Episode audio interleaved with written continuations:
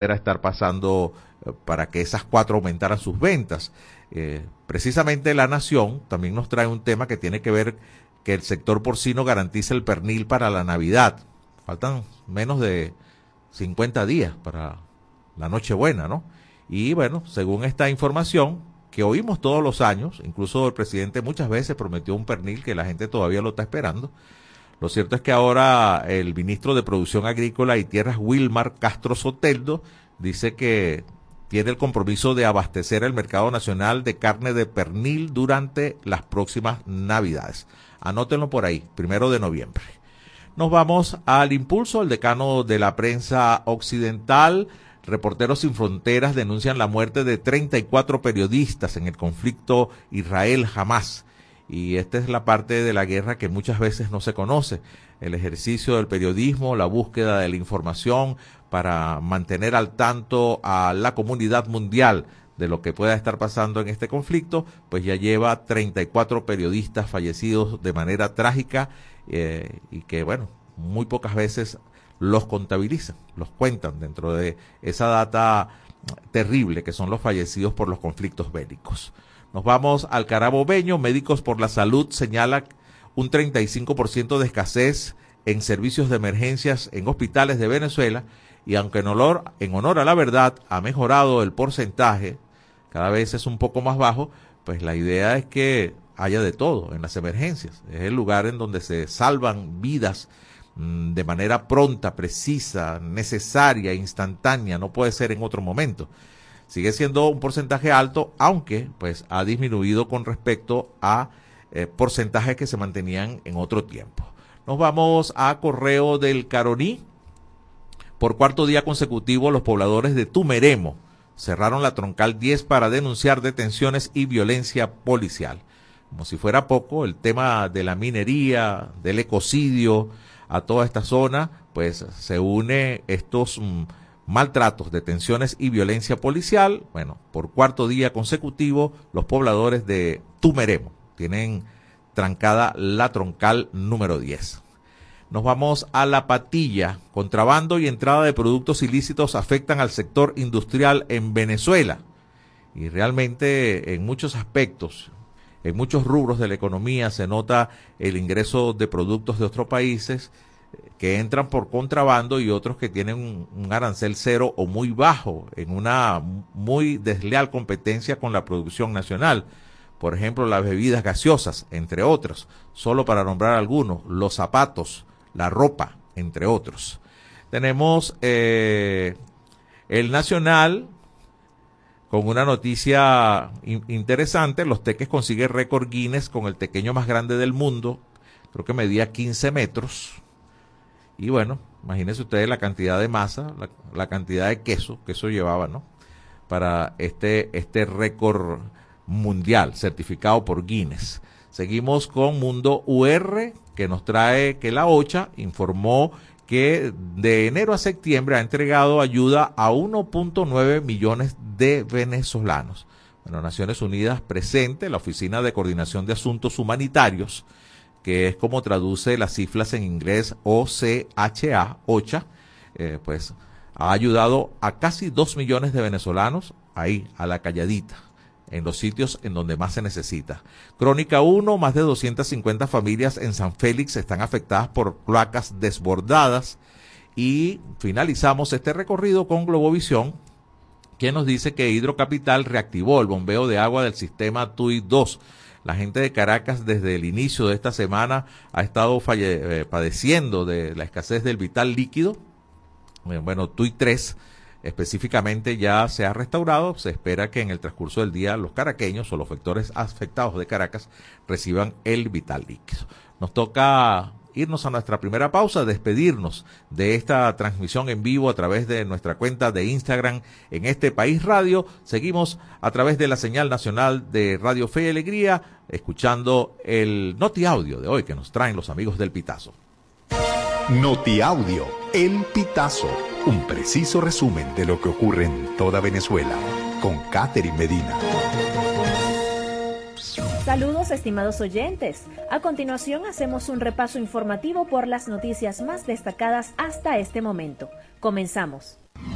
¿Cuáles son las implicaciones de la medida del TCJ contra la primaria? Para John Magdaleno, director de la firma de consultoría en asuntos públicos Politi, la sentencia del TCJ tiene dos objetivos principales, ratificar las inhabilitaciones políticas y transmitir que la administración de Nicolás Maduro no está dispuesta a facilitar una transición hacia la democracia. Por su parte, Ali Daniels, director de Acceso a la Justicia, indica que la decisión del Poder Judicial tiene un alcance limitado porque la primaria es un hecho cumplido. No obstante, advierte que el efecto inmediato es que los partidos políticos no podrían postular a María Corina Machado como su candidata a las elecciones presidenciales de 2024. Amnistía Internacional. Arremetida contra la primaria es una muestra más de la política represiva.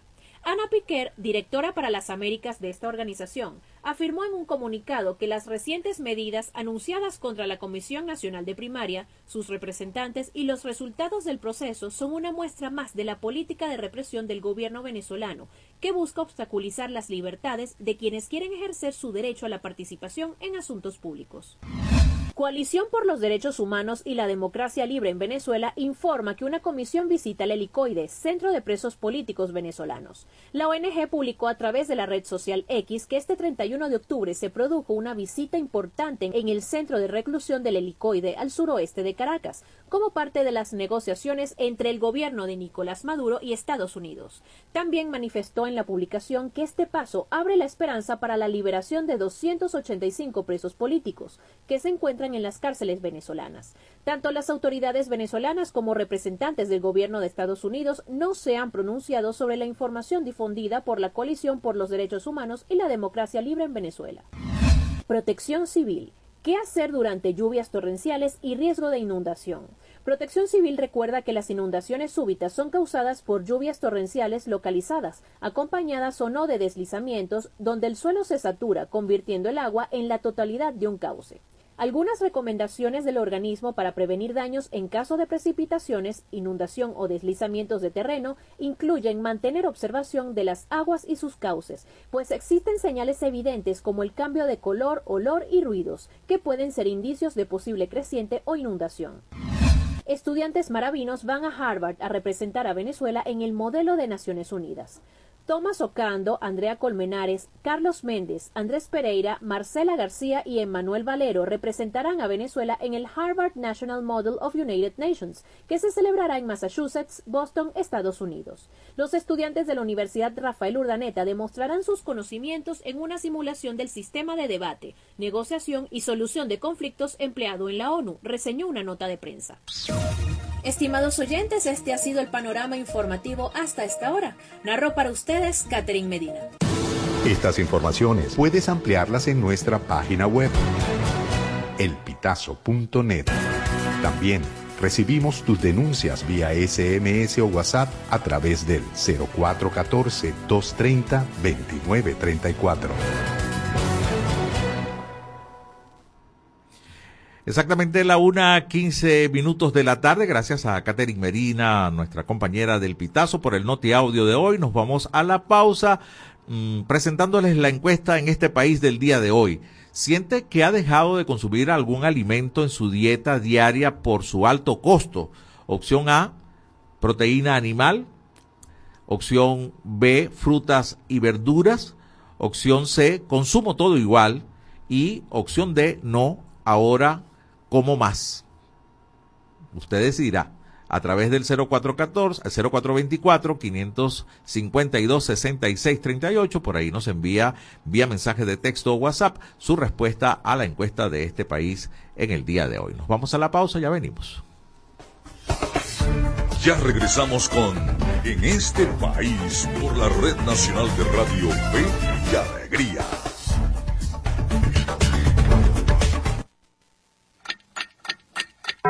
Una de la tarde y 17 minutos. Súbele el volumen a tu fe, con alegría. Súbele, súbele.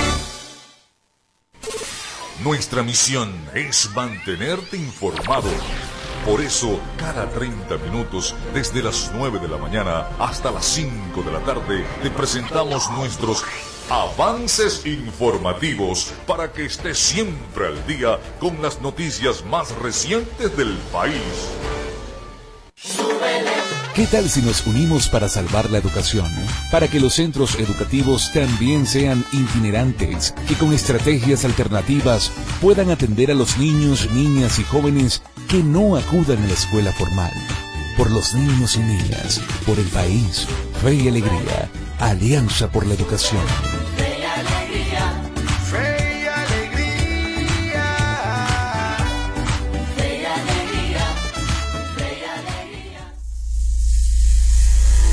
Descárgate nuestra aplicación Radio Fe y Alegría Noticias. Disponible para iPhone y Android. Seguimos con En este país por la Red Nacional de Radio Fe y Alegría.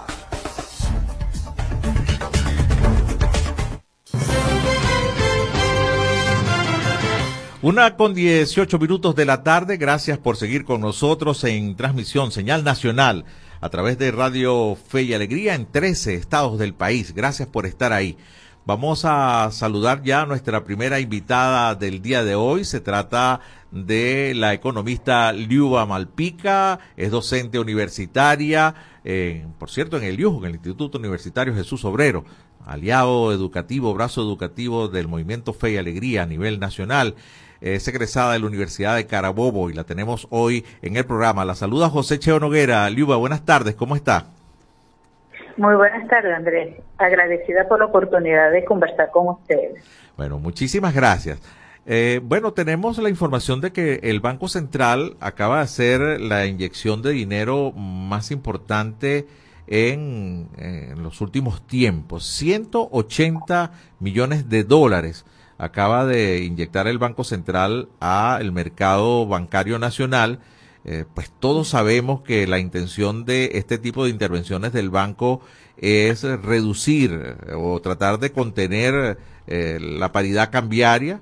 De hecho, ya tuvo un efecto en, en el día de hoy. el dólar por lo menos amaneció el día de hoy en el Banco Central con una pequeña baja de 6 céntimos y con una baja de 51 céntimos con respecto a la cotización de ayer.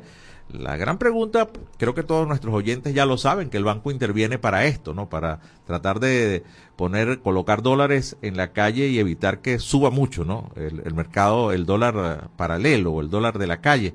Pero ¿cuánto tiempo puede aguantar el Banco Central esto? Sería la gran pregunta, Liuba. Ok, bueno, ciertamente, eh, primero debemos recordar que el dinero, sea bolívares o sea dólares, es un instrumento que es un bien que es objeto de demanda y de oferta. Y entonces, dependiendo de cómo sea precisamente el comportamiento de la demanda y de la oferta, es lo que va a influir en su precio. ¿Qué pasa en estos últimos tres meses del año? Generalmente se incrementa de manera histórica la demanda de dinero para efectos del consumo. Por eh, fin de año, eh, pago de utilidades, entonces nosotros en ese periodo de tiempo es cuando más consumimos y al nosotros consumir más, pues demandamos una mayor cantidad de dinero. ¿Por qué hacemos referencia al dólar? Porque eh, de estos últimos años, con este proceso de hiperinflación que estamos sufriendo, pues el, el único mecanismo que tenemos para reservar o para protegernos un poco de este proceso de la inflación es precisamente demandar dólares. Y de paso, tomando en consideración que nosotros estamos viviendo un proceso de lo que se conoce como dolarización de facto, que implica que una buena parte de nuestro consumo están expresados en dólares por efectos de protegernos todos de esta hiperinflación, porque eso facilita inclusive las transacciones comerciales. Entonces, ¿qué pasa? ¿Quién es el que oferta? ¿Quién tiene la mayor capacidad de ofertar dinero dentro del mercado? Pues es ciertamente el Estado.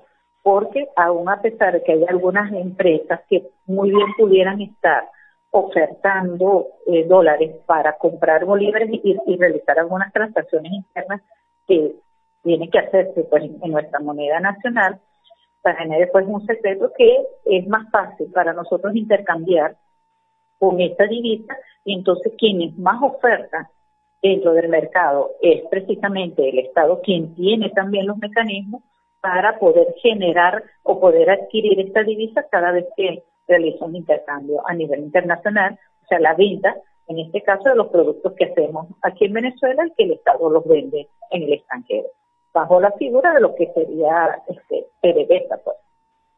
Sí, es así. Y eh, la gran pregunta es, ¿tiene suficientes dólares el- el Estado venezolano en el Banco Central para, para soportar el empuje de eso que tú mu- muy bien has explicado en este último trimestre del año? eh, por todas las cosas que mencionaste, pues hay más demanda, ¿no? La gente recibe algo adicional y sale a hacer las compras navideñas, ¿no? Y Exacto. podrá el Banco Central soportar eh, eh, eh, este empuje de- de- del movimiento natural de la economía a final de año. Ok, bueno, debemos recordar que recientemente se ha llegado a un acuerdo que todavía no se ha concretado de todo, pero se firmó un acuerdo que está justamente relacionado con la reconexión o, recobrar nuevamente esos intercambios que nosotros teníamos con nuestro principal consumidor de petróleo, que en este caso es Estados Unidos, que por motivos pues de, de situación política ahí, pues eh, nosotros fuimos sancionados por una serie de factores que, bueno, en este momento no lo vamos a mencionar, pero que todos sabemos. Y esto ha traído como consecuencia que el Estado haya reducido un poco eh, sus ingresos en cuanto a, la, a productos pues, de, la venta de este petróleo, porque ha tenido que venderlo a otros países que no han pagado, no han cancelado de manera en, en cash, pues en efectivo, como siempre lo ha estado haciendo Estados Unidos. Eso por una parte. Entonces, en la medida que esto se, se ha generado, pues, un- una matriz de opinión relacionada con esta flexibilización, con estos acuerdos, ha generado todo un movimiento interno y también externo, porque eso puede permitir mejorar nuestra, nuestra captación de capital en la medida que esta flexibilización vaya permitiendo que nosotros sigamos vendiendo el petróleo, porque esta es la principal fuente de ingreso que tiene el Estado. Ciertamente también el Estado ha estado vendiendo el, eh, el oro, pero este quien ha representado desde hace muchos años la principal fuente de ingreso es PDVSA. Entonces esta flexibilización ha generado pues una, una, unos incentivos tanto internos como externos para retomar nuevamente ese- estas actividades que han sido nuestra principal generadora de ingresos. Quiere decir entonces que el Estado de una u otra manera puede, apostando a la mejora de esta, esta actividad comercial, este, tiene que realizar una serie de inversiones nuevamente pues para poder restablecer los niveles de producción que hemos estado perdiendo precisamente por la falta de, de inversión. Pues. Y eso demanda una cantidad de dinero y ellos están apostando a hacer esta inversión. ¿Por qué? Porque parte de la dinámica interna, que también es- puede estar eh, vinculada con esta actividad petrolera, son las primeras que se van a ver beneficiadas y van a necesitar que precisamente el tener acceso a los dólares porque es el, la además del bolívar, pues la principal herramienta que nosotros estamos utilizando para garantizarnos un proceso de, de comercio, pues, de comercializar los productos. Claro, claro. Estamos conversando con la economista Liuba Malpica, ella es docente universitario.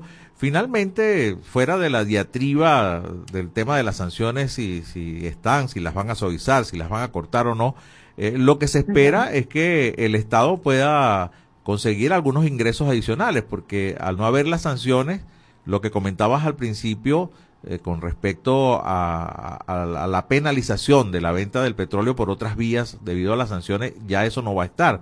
Entonces se pudiera decir que Venezuela pudiera estar percibiendo algunos ingresos adicionales, ¿no? Sí, sí, bueno, en realidad eso permite entonces restablecerse nuevamente esta actividad económica que no solamente va a, a permear a todas las empresas que están relacionadas con ella, sino que en un mediano plazo también va a ir permeando al resto de la economía nacional, porque eso es un proceso de encadenamiento, porque estas empresas van a necesitar insumos y mano de obra del país y también del extranjero, pero también del país, y entonces todas estas empresas que de una u otra manera están relacionadas con este proceso productivo, a su vez también van a demandar otros bienes y otros servicios de otras empresas nacionales, entonces ahí es donde nosotros vemos lo que se conoce como el efecto multiplicador. Quiere decir que ciertamente las empresas que están más cercanas al proceso relacionado con eh, la extracción de petróleo se van a ver de manera inmediata beneficiadas, al aumentar, perdón, la producción petrolera, pero aquellas otras que tienen como en segunda, tercera o cuarta cadena también se van a ver beneficiados, pero con espacios de tiempo un poco más lejanos. Porque la idea es eso, pues de que si, nosotros comenzamos a, a reactivar lo que siempre ha sido nuestra principal fuente de ingresos, posteriormente todas las otras empresas que tienen relación con ella y el resto de la economía nacional también se vea beneficiado de estas bocanadas de aire que vamos a tener. Así es. Eso permite, pues entonces, el, el, el restablecimiento y la recuperación de la, de la economía nacional Sí. a mediano o largo plazo. Claro. Lo cierto es que es récord en este año, 570 millones de dólares colocó el Banco Central de Venezuela en el mercado bancario nacional, la cifra más alta de, de este año. Bueno, y por lo menos hoy se vio el efecto, por lo menos en, en la cotización del dólar paralelo en horas de la mañana y, y en, el, en la baja de ayer de 51 centavos, eh, 51 céntimos de bolívar, lo que nosotros llamamos un real, pues por ahí. Eh, efectivamente. bueno, mira. Sí. Así que bueno, Esto obedece, esto obedece al hecho de que como estamos apostando a una reactivación económica, lo primero que debemos también garantizar es el acceso al dinero, porque el dinero es lo que nos permite a nosotros demandar e invertir para darle continuidad al proceso productivo encadenado que viene eh, por el por la el restablecimiento de, de la del comercio del petróleo en el resto del mundo, sobre todo con Estados Unidos. Entonces necesitamos esa fuente de dinero que nos permita movilizar cada vez más esa interac- esas interacciones económicas de forma tal de que el resto de la economía también se vea permeada por esta reactivación de- del proceso productivo, de, o sea, del comercio del petróleo claro, así es. porque esa es el la principal herramienta que asiste al consumo y el consumo es un elemento esencial para impulsar los procesos productivos. Bueno, muchísimas gracias, Liuba. Gracias por estar ahí. La economista Liuba Malpica nos ha acompañado en esta primera parte del programa, docente universitario, sobre el tema de hoy que tiene que ver con esta inyección de dólares por parte del Banco Central a la economía del país. Que tengas feliz tarde, Liuba. Muchísimas gracias. Feliz tarde y agradecida por la conversación y la oportunidad. Un abrazo. Gracias. Es la una de la tarde con 30 minutos. Hora de ir al próximo corte. Continuamos en este país. Ya regresamos con En este país por la Red Nacional de Radio Fe y Alegría.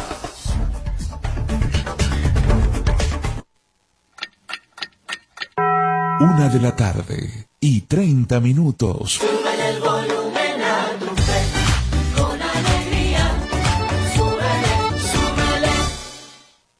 So- so- somos Radio Fe y Alegría Noticias.com.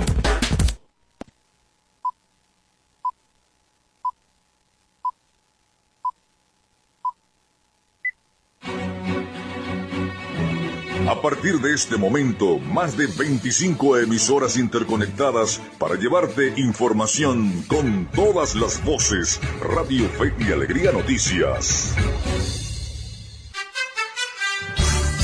Avance informativo. Avance informativo. Hola, ¿qué tal? Feliz tarde para todos. Sean bienvenidos al presente avance informativo de Radio Fe y Alegría Noticias. Comenzamos. Ayuda humanitaria ONU y ONG llegó a 1,9 millones de venezolanos de enero a septiembre. Un total de 1,9 millones de venezolanos recibieron algún tipo de asistencia humanitaria entre enero y septiembre, informó este martes la Oficina de Coordinación de Asuntos Humanitarios de la Organización de las Naciones Unidas, que incluye el trabajo de sus agencias y de decenas de organizaciones no gubernamentales. Se trata de 1,9 millones de personas alcanzadas con algún tipo de ayuda, algunas de ellas con más de una forma de apoyo, de las cuales el 51% han sido mujeres y el 49% hombres. Hasta aquí el presente avance informativo. Quien presentó Yorky Hernández. Continúen con el programa en este país. Contamos con periodistas en toda Venezuela para llevarles la información en vivo y en caliente. Red Nacional de Radio Fe y Alegría, con todas las voces. Seguimos con En este país por la Red Nacional de Radio Fe y Alegría.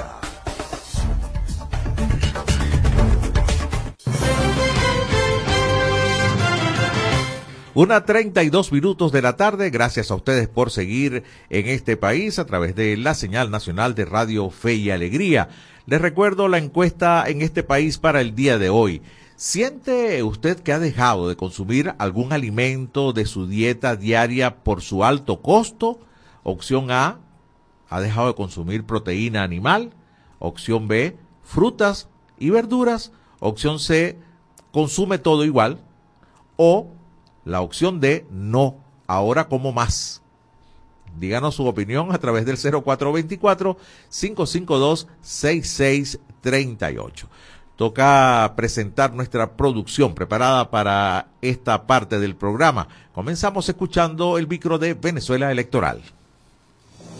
Y esto es Venezuela Electoral, una cápsula diaria con noticias e informaciones sobre las elecciones venezolanas. El abogado y ex fiscal del Ministerio Público Zair Mundaray considera que la sentencia del máximo tribunal del país, con la cual deja sin efecto los resultados de la primaria realizada el pasado 22 de octubre, carece de legitimidad por varias razones, siendo una de ellas que al diputado José Brito no se le violaron derechos con la primaria. También califica de grave la mención a la inhabilitación de María Corina Machado basándose en una notificación de un posible acto administrativo y no en el acto como tal. Además considera que a la sala electoral del TCJ no le corresponde intervenir sobre la primaria porque no se le generó un daño a nadie y mucho menos al que introdujo el amparo. No se trata de un acto donde haya participado el Consejo Nacional Electoral, se trata de un hecho absolutamente privado, dijo. Otro de los señalamientos que hace el ex fiscal es la fórmula de ponencia conjunta que utiliza el TSJ, en la que ningún magistrado se hace responsable del razonamiento jurídico.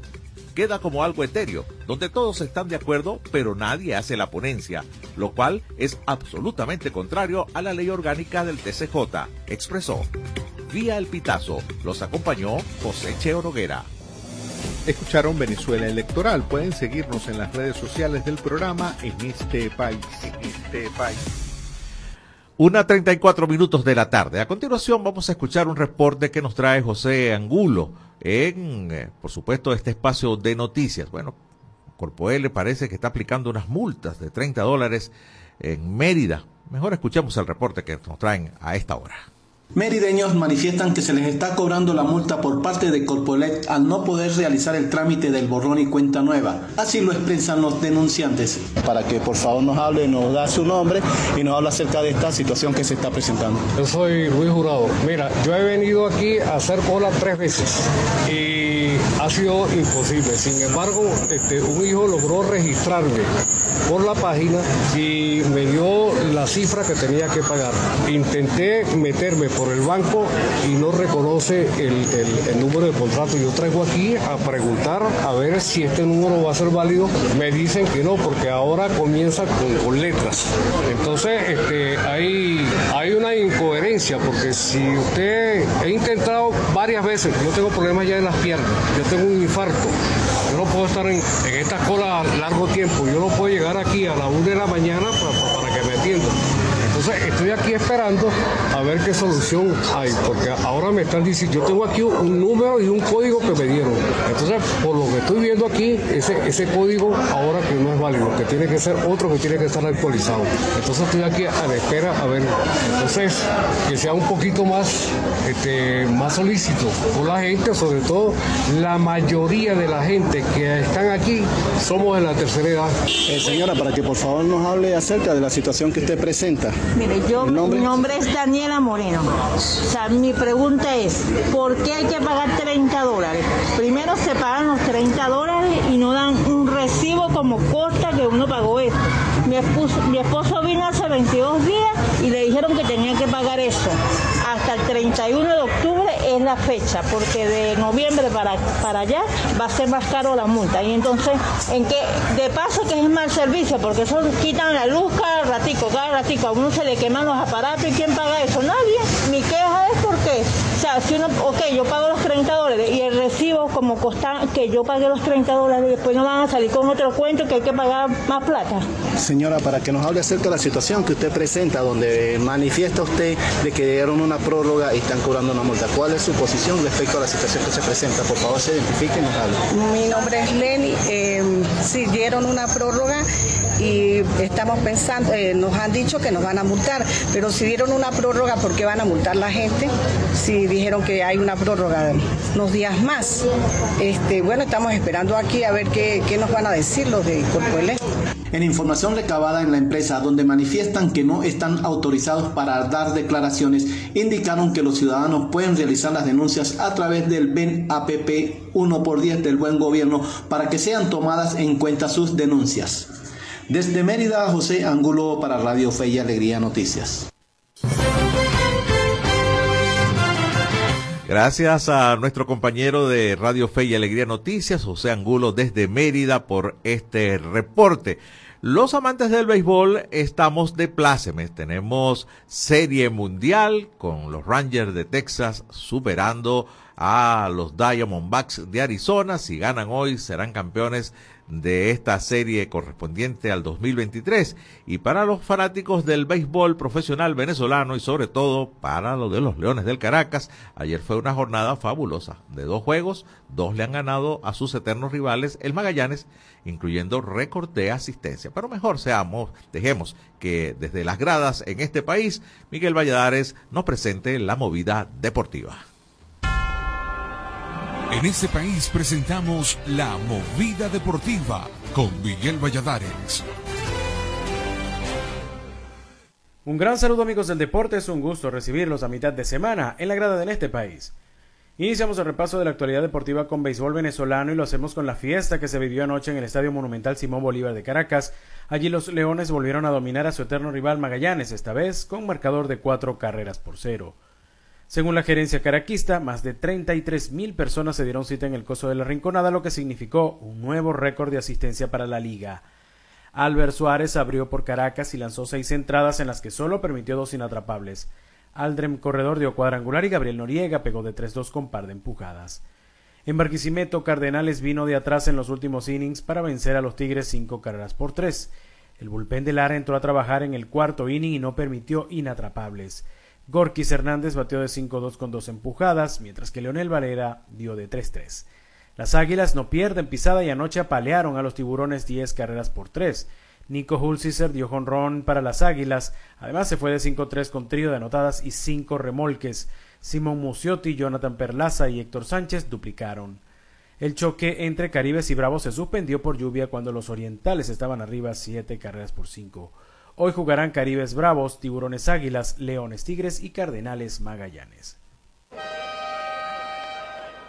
Pasamos a los Juegos Panamericanos de Chile y es que ayer la Selección Nacional de Baloncesto debutó ante Argentina y luego de recuperarse de una desventaja que llegó a ser de hasta 18 puntos, cayó en tiempo extra 95-88.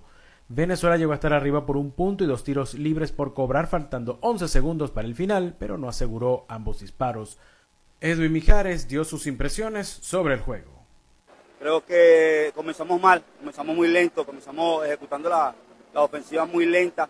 Creo que contra este rival todos sabemos que hay que jugarle tácticamente mínimo error para poder eh, convertir la cesta y poder así agarrar el ritmo de juego. Eh, estamos 16 abajo, subimos la cara, subimos la intensidad, lo que nos caracteriza como es nosotros Venezuela, la defensa. Eh, pudimos defender un poco más, lastimosamente como te digo, son detalles, son errores que vamos a vivir. Hoy se estará midiendo a República Dominicana. En atletismo, Joveini Mota se metió en la final de los 100 metros con vallas luego de terminar cuarta en su hit de semifinal con un tiempo de 13 segundos 39 centésimas. Y hablemos de fútbol y una noticia que enluta a la disciplina en nuestro país. Ayer se confirmó la muerte del delantero ex vinotinto José Luis Dolgueta, único venezolano en proclamarse goleador de una Copa América, con los cuatro tantos que anotó en la edición de Ecuador en 1993. Según datos de la cuenta en X de la Liga Fútbol, Dolgueta anotó 166 goles militando para el Valencia, Ula, Táchira, Caracas, Atlético Zulia, Estudiantes, Carabobo e Italchacao. Dolgueta murió de un infarto en Ecuador. Y nos despedimos con un par de corticas hacia el pie, iniciando con el Mundial de Fútbol del 2034, ya que ayer se confirmó que la edición de ese año se realizará en Arabia Saudita, luego del retiro de la candidatura de Australia. Y en béisbol de las grandes ligas, los Rangers de Texas quedaron a ley de una victoria para coronarse en la Serie Mundial luego de derrotar anoche a los Diamondbacks 11 carreras por 7. El venezolano Gabriel Moreno dio de 4-2 con parte empujadas por Arizona.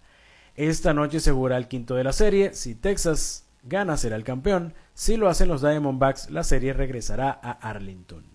De esta forma llegamos al final del repaso por la jornada de hoy, pero los esperamos de nuevo mañana en la grada de este país. En este país presentó La Movida Deportiva con Miguel Valladares.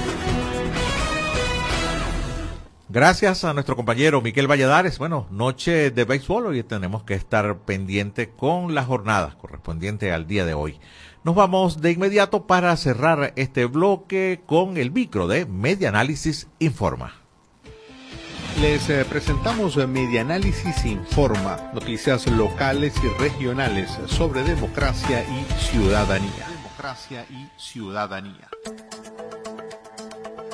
El centro de refinación de Paraguaná operaba el lunes alrededor del 10% de su capacidad después de que dos unidades de destilación de crudo cerraran debido a un incendio y falta de materia prima. El 30 de octubre todo el complejo estaba procesando 94 mil barriles diarios de petróleo, dijeron fuentes a Reuters. Las refinerías Cardón y Amuay, que integran el centro de refinación Paraguaná en la región occidental de Venezuela, son las más grandes del mundo. Sin embargo, ha estado operando a una fracción de su capacidad en la última década debido a retrasos en el mantenimiento y falta de reparaciones. La paralización del complejo de PDVSA se produce cuando la escasez de gasolina y diésel afecta a algunas regiones, provocando largas filas de conductores frente a las estaciones. PDVSA no respondió de inmediato a una solicitud de comentarios por parte de Reuters. Vía versión final, los acompañó José Cheo Noguera. Y esto fue Medianálisis Informa. Puedes seguirnos en las redes sociales, somos arroba medianálisis o visitar nuestra página web www.medianálisis.org.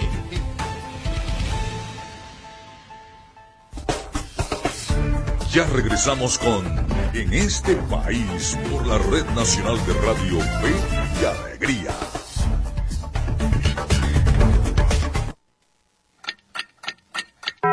Una de la tarde y 44 minutos.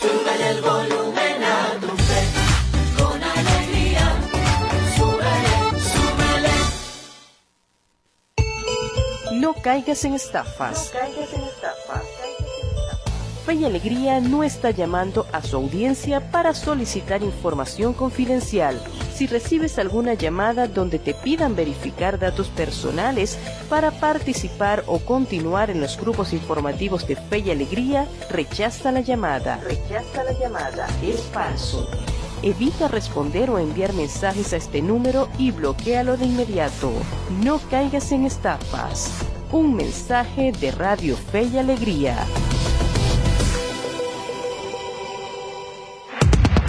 Descárgate nuestra aplicación Radio Fe y Alegría Noticias, disponible para iPhone y Android.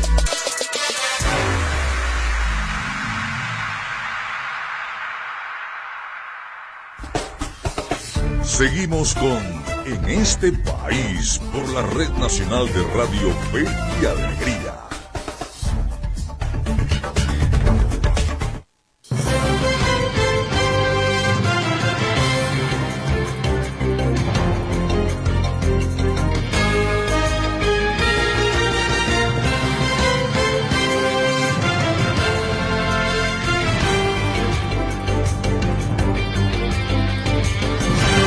Una de la tarde con 46 minutos. Gracias por seguirnos con nosotros acá en este país. Estamos en señal nacional de Radio Fe y Alegría, compartiendo con ustedes. Les recuerdo la encuesta de hoy. ¿Siente usted que ha dejado de consumir algún alimento en su dieta diaria por su alto costo? Opción A, usted ha dejado de consumir proteína animal. Opción B, frutas y verduras. Opción C, consume todo igual. O la opción D, no, ahora como más. Cualquiera sea su respuesta, háganos llegar por favor al 0424-552-6638. Ya tenemos al hilo telefónico a nuestro próximo invitado. Se trata de Humberto Prado. Es el director de la ONG Observatorio Venezolano de Prisiones. Buenas tardes, Humberto. Los saluda José Cheo Noguera. Gracias por atendernos. Hola José, muchas muchas gracias por la por la entrevista y bueno a todas las personas que nos escuchan. Humberto, montón de preguntas que no sé si ustedes tendrán como el observatorio y usted en particular tendrá la respuesta. Creo que son preguntas que en términos generales se hacen los venezolanos. A ver, ¿para qué el gobierno está haciendo estos operativos? La llamada Operación Gran Cacique Guaycaipuro, Tocorón, Tocuyito y el más reciente, el penal conocido como Puente Ayala, conocido así, es el centro penitenciario José Antonio Anzuategui. ¿Dónde están los presos reubicados, los privados de libertad? Eh, ¿Por qué los, no han agarrado a ningún plan? Eh, acá incluso en Puente Ayala dice que unos días antes ya la gente sabía que iban a, a llegar ahí. ¿Qué saben ustedes? A ver, que nos puedan comentar so- sobre al respecto de esto. ¿Cuántas horas tenemos para responder? Bueno, tenemos 10 minutos, la- tenemos 10 minutos lamentablemente, Humberto. Bueno, pero conozco de tu capacidad de síntesis. Bueno. sé que nos puedes decir muchas cosas. Bueno, mira, yo creo que vamos a ir por punto, ¿no? Primero que nada, nosotros hemos estado denunciando desde, desde el 2010 más o menos sobre esta figura de los planes en las cárceles que tienen a través de unas bandas sometida a toda una población reclusa y a familiares donde les hacen pagar como un impuesto que le llaman la causa que tiene que ver con 5 dólares semanales o 10 dólares o 15 dólares dependiendo lo que el interno tenga dentro del establecimiento carcelario. Segundo, este, la, la, la, la, situación que, que ellos generan, que tienen por lo menos o, o tenían licencia para matar, ¿no? En vista de que quien no pagaba esa causa le metían un tiro en el tobillo, le metían un tiro en la muñeca o simplemente le quitaban la vida. Entonces, nosotros hemos estado denunciando esta situación que simplemente ellos vienen operando bajo la mirada cómplice de todos los organismos del Estado, no solamente del Ministerio Penitenciario, porque hay una corresponsabilidad en lo que tiene que ver las cárceles en Venezuela, porque la seguridad interna la tiene el Ministerio Penitenciario y la seguridad externa la tiene la Guardia Nacional. O sea, que para que entre este, un- un- un- una gallina a un, a, un, a un penal, tiene que el Guardia Nacional abrir la primera puerta y la segunda puerta la tiene el Ministerio Penitenciario. Entonces, primero, ese, ese, ese- esa es la primera este, complicidad que hay. Segundo, el juez de, el juez de ejecución, porque el juez de, el juez de ejecución tiene, tiene por lo menos como misión velar por el régimen penitenciario. En vez de estar metido en un tribunal, tiene que estar metido en la cárcel para ver su funcionamiento y llamar la atención en cuanto a los servicios, al trato y la atención integral de la persona privada de libertad. Tercero, al Ministerio Público porque tiene la figura de el fiscal de derechos fundamentales, que tiene que estar por lo menos este, eh, haciendo investigaciones a los funcionarios que permiten todo este tipo de irregularidades y corrupción dentro de las cárceles de Venezuela. Y el, el, el, el, otro, el otro, el otro, la otra organismo que tiene responsabilidad es la Defensoría del Pueblo, que tiene que velar por el, por, la- por los derechos humanos de todo, de to- no solamente del pueblo venezolano, sino también de este grupo en especial que viene siendo la población reclusa. Y tiene la capacidad para accionar a nivel judicial en cuanto a, a cualquier vulneración de derechos humanos que se presente. Y ninguno de ellos ha hecho absolutamente nada. Entonces, en estas intervenciones, en estas intervenciones de recobrar nuevamente el control es importante, pero, pero, aquí se presentan varios pero, porque cu- cuando tú te pones a ver de que ellos este, intervienen en una cárcel, la cierran y trasladan toda esa población reclusa a otra región que le mandan los presos, por lo menos a Uribana, al Fénix en, en el estado Lara, al 26 de julio en el estado Guárico, a la comunidad de Coro en el estado Falcón y ahora Puente Ayala, que este, parece que están llevando incluso A de Sabaneta, traslado ¿no? personas al estado, sur, al estado Zulia, a Sabaneta. Entonces, Imagínate, imagínate tú cuánto, cuánto le cuesta a un familiar trasladarse de Barcelona hasta cada uno de estos lugares. Ahora, pero. ¿tienen, tienen ustedes una sospecha de, de esa, de esa permisividad tan grande. Eran territorios sin, sin ley las cárceles. ¿no? Bueno, tanto Claro, así, pero- tanto así pero- que los pero- pranes ya tenían su condena cumplida y, y vivían, o sea, era más sabroso estar en- adentro de la cárcel, ¿no? Sí, no, no, no so- es que es que ese, ese- esa es la cuestión que, que el, desca- el descaro es que el propio ministro, y me disculpa que lo diga así, él cuando interviene dice, no, el, el, el, el fulano de tal de aquí de Tocorón ya estaba en libertad. El Richard Tocuyito tenía cinco años en libertad y estaba dentro de la cárcel todavía dirigiendo esa banda.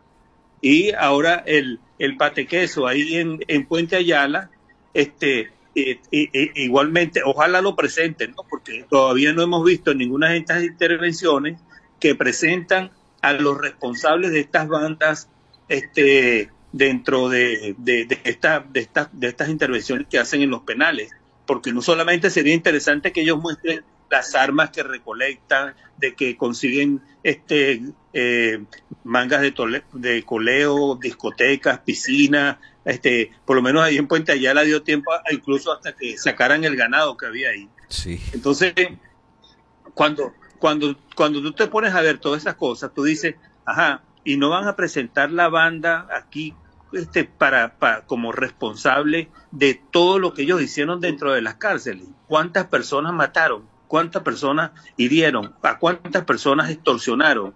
¿Cuántos secuestros dirigieron ellos desde las cárceles hacia, hacia la ciudadanía? que llamaban por teléfono por lo menos a un, a farmacéutico, a una persona que tenía un, un localcito donde vendía tal, este, unos enseres o a cualquier persona en, en, la comunidad y le llegaba una llamada, mire, sabemos quién es su hijo, sabemos que usted está al lado, así, así, ya sabe, usted tiene que hacer un depósito. Eso no lo, eso, eso no lo, no, no lo van a investigar, no lo, no lo van a castigar, no van a poner por lo menos al frente del pueblo de Venezuela las personas que aterrorizaron en cada uno de estos canales. Claro. Y la gran pregunta, estoy conversando con Humberto Prado, director del Observatorio Venezolano de Prisiones. A ver, y la gran pregunta es ¿por qué ahora? En este momento, a ver, si eso tenía ya muchos años, eh, ¿por qué ahora? Eh, no está en ningún plan capturado. O sea, les, les avisaron ciertamente, es cierto que, que en Puente Ayala, unos días antes ya la gente sabía que iban a intervenir la cárcel y todo. Bueno, les dio tiempo hasta de sacar el ganado, ¿no? Sí. Bueno, mire, yo creo que hay dos, dos respuestas que por lo menos nosotros hemos mencionado en todo esto. Cuando interviene en Tocorón, en ese momento, la misión internacional de los hechos estaba presentando su informe en rueda de prensa en el Consejo de Derechos Humanos en Ginebra. Segundo, eh, estábamos en víspera de las primarias. Y tercero, simplemente había un reclamo de parte de los presidentes como el propio Gustavo Petro por la situación del tren de Aragua en, en, en Bogotá, el presidente de Chile y también la presidenta de Perú. Entonces simplemente por lavarse el rostro, yo creo que esa intervención en Tocorón con el tren de Aragua quería hacer ese efecto como tal, de lavarse el rostro de la situación de la presentación del informe en Ginebra y segundo y tercero, perdón, este lo que tiene que ver con, con el tema de este de, de, de las primarias que estábamos en víspera. Claro, y- y, Después y desde el punto de vista informativo, Humberto, disculpa, desde el punto de vista informativo fue el, el, el- el propísimo pote de humo. O sea, eh, cubrió, o sea, Claro, desde el punto claro. de vista informativo, opacó totalmente la presencia de la misión internacional en el país. Y bueno, pero perfectamente, las redes eh, oficiales funcionaron perfectamente y bueno, y, y también las privadas terminaron cayendo en cubrir eh, eh, la toma de Tocorón, ¿no? Pero a ver, a ver, te pregunto Claro, porque, no. porque ya me queda apenas un minuto, Humberto. ¿Hacia dónde ves tú que va esto? ¿Cuál, ¿Cuál es la apreciación que tienes desde el Observatorio Venezolano de Prisiones? Mire, esto puede ir a un desastre, porque primero cuando tú, es- mira, esta gente, esta gente ha cerrado la Penitenciaría General de Venezuela, cer- eh, derrumbó la planta, este, cerró el internado judicial de eh, Apure, cerró la cárcel nacional de Maracaibo, cerró Tocorón, cerró el internado judicial del Rodeo 1, cerró el- centro penitenciario de los Llanos de Cepella. Entonces, y cerró Tocuyito. Y ahora cierra Puente Ayala. Entonces, tú lo cierras para repararlo, para volver a, a- a llevar la población reclusa. Entonces la pregunta es, José, ¿tú sabes cuánto cuesta recuperar un penal? Por lo menos, por lo menos unos 40 millones de dólares. Porque tienes que recuperar el área de reclusión, el área administrativa, el área de la, de la- del área de trabajo, el área de educación, el área de cultura, el área de, que tiene que ver con donde va a estar el equipo técnico que entrevista a los presos, el trabajador social, el psicólogo, el capellán, el jefe de la caja de trabajo, este, eh, el- el- la torre administrativa donde van a estar los expedientes, Todo, donde pues, está sí. todo el, toda la parte administrativa de un penal, todo eso cuesta plata. Entonces la pregunta es, ¿cuánto es la inversión que están haciendo que no la dicen? Que tienen que ser transparentes, tienen que decir, nosotros tenemos por lo menos una inversión de tanto para recuperar tanto. Entonces, si tú te vas a llevar y vas a hacer por lo menos que a todos estos presos que tú estás trasladando, se le va a paralizar su causa. ¿Y cuánto cuesta que un familiar que vive en, en Barcelona se traslade al estado Zulia? Claro, uno que, este, que de Anzuategui, de, ver de a su Anzoátegui familia. al Zulia, sí, imagínate. Y el hacinamiento que se está produciendo en las cárceles en donde se están reenviando, se están reubicando Es- estos. ese, es, es- Claro. es- ese es el otro punto, porque si nosotros estamos en la- actualmente con un 164.19% de hacinamiento, esto que están haciendo va a provocar por lo menos que llegue a un 300% del hacinamiento. Y ese hacinamiento, si por lo menos tú ves que tú trasladas a personas, por ponerte un ejemplo, a, a Uribana, que son de ahí del estado Lara, y le llega gente de Tocuyito, le llega gente de Tocorón, le llega gente de ahí de Puente Ayala a ocuparle sus espacios, ¿quién va a decir que ahí no, no va a pasar algo? Claro, evidentemente. Humberto, lamentablemente se me acabó el tiempo. Vaya que eh, vamos a hablar con Francimar Loyo, nuestra productora, a ver si logramos muy pronto eh, tenerte de nuevo acá en el programa, porque vaya que acertado tu apreciación al principio de, de cuántas horas tenías para hablar del tema de la situación de las cárceles venezolanas. Te, te agradezco muchísimo tu, tu participación en el programa, en nombre de todos nuestros oyentes que nos escuchan a través de la señal nacional de, de Radio Fe y Alegría. Te, te despido y te agradezco mucho y bueno, vamos a estar pendientes para volver a conversar contigo. Nos dejaste, bueno, más preocupado, más preocupado que antes de hacerte la pregunta. Francimar. Gracias, pues. Nos toca despedir, eh, son la, es la una de la tarde con 59 minutos, momento de decirles hasta mañana en esta edición eh, diaria de En este país, invitarlos para la edición nocturna a través de la señal nacional de Fe y Alegría. Tengan todos ustedes muy buenas tardes. país, mi país, tu país. Así culmina por el día de hoy en este país, un programa conducido por Andrés Cañizales junto a Miguel Valladares, acompañados por los periodistas y comunicadores de Radio Fe y Alegría, Red Nacional. Hacemos periodismo comprometido con la democracia.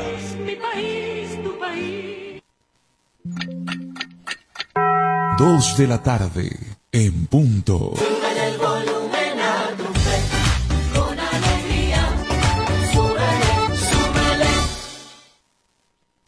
¿Por qué es importante la educación? Una educación sana, incluyente y de calidad aumenta la productividad de las personas y, como consecuencia, el potencial de crecimiento económico de toda nación. La educación contribuye a la reducción de la desigualdad, reconociendo la importancia de los humanos en los procesos sociales y, a su vez, en la erradicación de la pobreza y el hambre, siendo un medio eficaz para adquirir habilidades productivas para el desarrollo de cualquier comunidad. La educación es un derecho y su cumplimiento una responsabilidad colectiva. Ahora que ya los conoces, defendamos juntos nuestros derechos. Un mensaje de fe y alegría.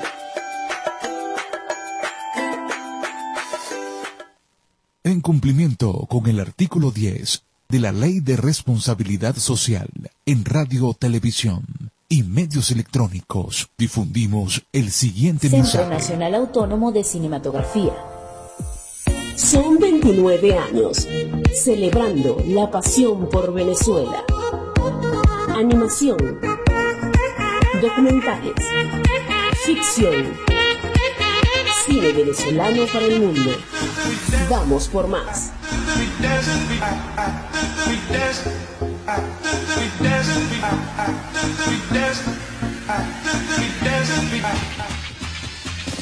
En la FM de todas las voces hacemos publicidad. Goma Inca, rumbo a los 50 años de calidad. Fabricación de artículos técnicos en gomas y servicios relacionados tales como engomados de rodillos, tambores, poleas, válvulas, tuberías, todo para la industria en general, recubrimiento antiácido y antiabrasivo de tanques para la industria química, engomados de tanques cisternas que transportan líquidos corrosivos, fabricación de sellos hidráulicos y neumáticos por control numérico, Sistema Siljet de fama mundial. Garantizamos la fabricación en minutos de juntas de vástagos, pistón, rascadores, estoperas o ring. El cliente puede observar la fabricación de su pedido y sale con sus piezas ya fabricadas. Contáctanos al 0251 269 0301 al 0416 450 9903 o al 0412 725-4034. Atendemos a nivel nacional. Goma Inca, rumbo a los 50 años de calidad. Excelencia y calidad, embutidos Alimex. Alimex es variedad de todo para comer. Excelencia y calidad, embutidos Alimex. Hazlo más práctico y divertido. Embutidos Alimex.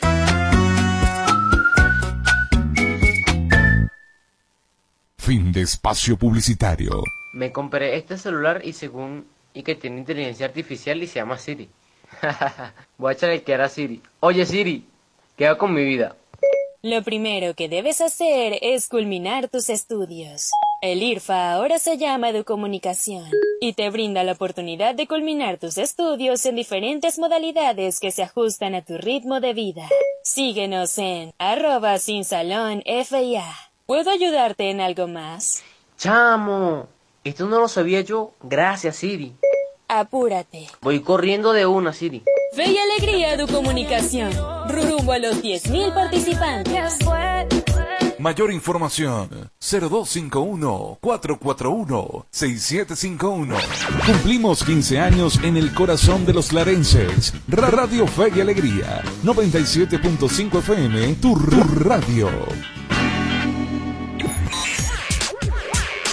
El siguiente es un programa recreativo. Recreativo. Con elementos de lenguaje, salud, sexo y violencia tipo A. Puede ser escuchado por niños, niñas y adolescentes sin la supervisión de sus madres, padres, representantes o responsables. Radio Fe y Alegría con todas las voces.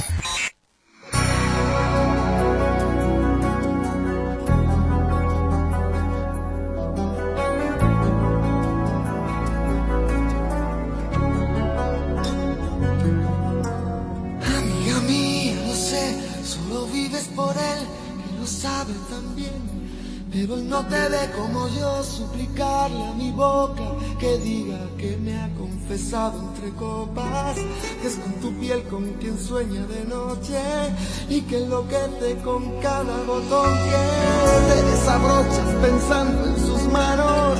Él no te ha visto temblar esperando una palabra, algún gesto, un abrazo.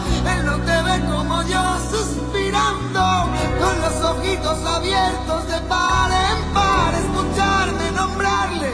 Ay, amiga mía, lo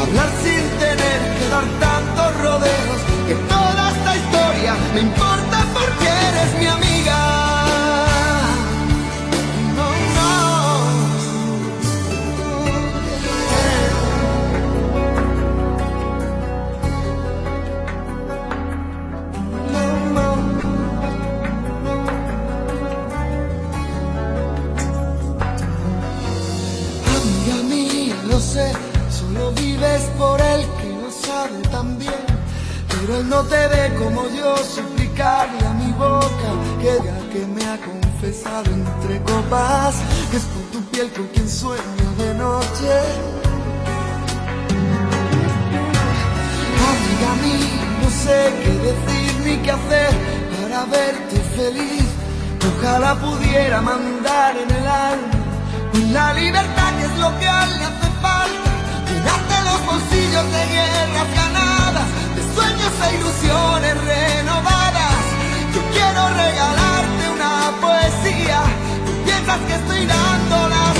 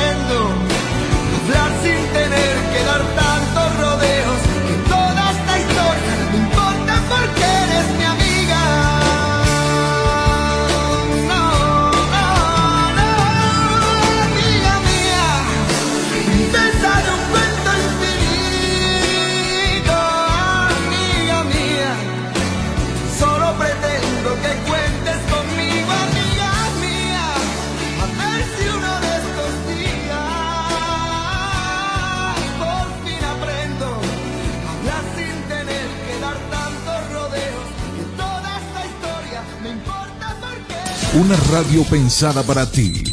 Radio Fe y Alegría, con todas las voces.